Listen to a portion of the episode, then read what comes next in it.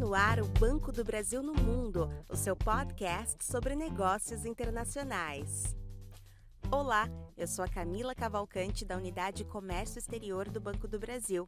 Hoje é terça-feira, 11 de maio de 2021, e vamos falar sobre o fim da LIBOR, taxa que serve de referência para uma série de instituições financeiras em todo o mundo. Para abordar esse tema, vamos conversar com Eric Adrian Matos Barreto Júnior, que é assessor no Banco do Brasil. Seja muito bem-vindo, Eric. Para começarmos, explica para a gente melhor o que é a LIBOR e por que ela será substituída. Olá, Camila. Olá a todos. Obrigado pela oportunidade. Bom, a LIBOR nada mais é do que uma taxa de juros utilizada para operações financeiras, como empréstimos, derivativos e títulos de mercado de capitais. Operações essas contratadas nas moedas dólar, euro, libra, iene e franco suíço. Só para vocês entenderem um pouquinho melhor, a LIBOR é uma taxa de referência diária, calculada com base nas taxas de juros de empréstimos entre os bancos internacionais que operam no mercado londrino. Ela é a base para encargos pós-fixados, e por ser uma taxa definida por informações dadas pelos bancos, já houve momentos em que os bancos da Europa e dos Estados Unidos foram acusados de manipular os juros para beneficiar seus próprios portfólios. Desde então, esse índice passou a carregar questionamentos sobre a sua transparência. Como alternativa à LIBOR, os bancos centrais de todo o mundo trabalham com as chamadas taxas sem risco, que são reflexo das taxas efetivamente praticadas nas transações financeiras. Como se dará essa substituição, Eric, e quando essa transição será concluída?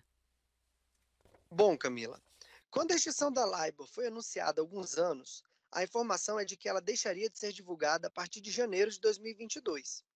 Só que esse processo de substituição ainda gera mais dúvidas do que certezas no mercado internacional. Por exemplo, Hoje, em todo o mundo, temos um estoque de mais de 200 trilhões de dólares de ativos vinculados a esse indexador, ou seja, um volume substancial. Em meu cenário, houve uma nova diretriz para que as taxas de LIBOR em dólar continuassem a ser divulgadas até junho de 2023.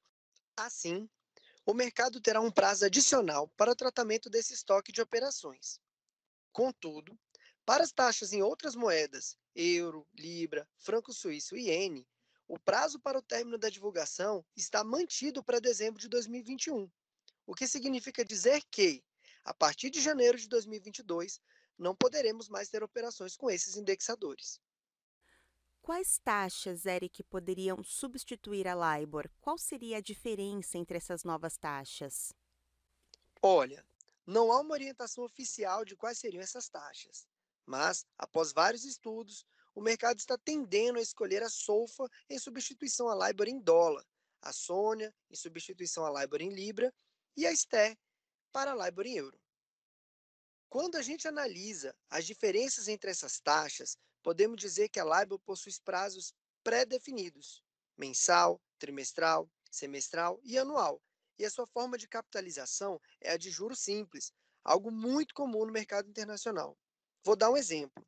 Se você contratar uma operação de empréstimo com prazo de 360 dias, em que os encargos são a LIBOR trimestral, por exemplo, mais uma sobretaxa, nesse caso, apesar de ser uma operação com encargos pós-fixados, conhecidos após a contratação da operação, você já saberá antecipadamente qual será a taxa LIBOR que incidirá para todo o primeiro trimestre de vigência do contrato.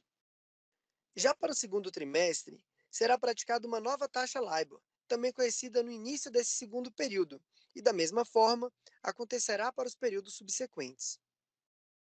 Em relação às novas taxas cotadas para substituírem a LIBOR, como a SOFA, por exemplo, calculada pelo Fed, que é o Banco Central dos Estados Unidos, divulgada diariamente sem prazos definidos, sua capitalização de juros é composta, não sendo conhecida previamente, como é o caso da LIBOR.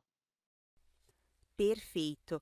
O que essa transição significa para empresas brasileiras com contratos referenciados em LIBOR, por exemplo? Há alguma recomendação, é, orientação para os nossos clientes que utilizam a LIBOR como referência em seus negócios? Camila, o Banco do Brasil está acompanhando de perto os movimentos do mercado e essa transição tem sido estudada e analisada por nosso time de especialistas, de modo que essa transição seja tranquila para os nossos clientes.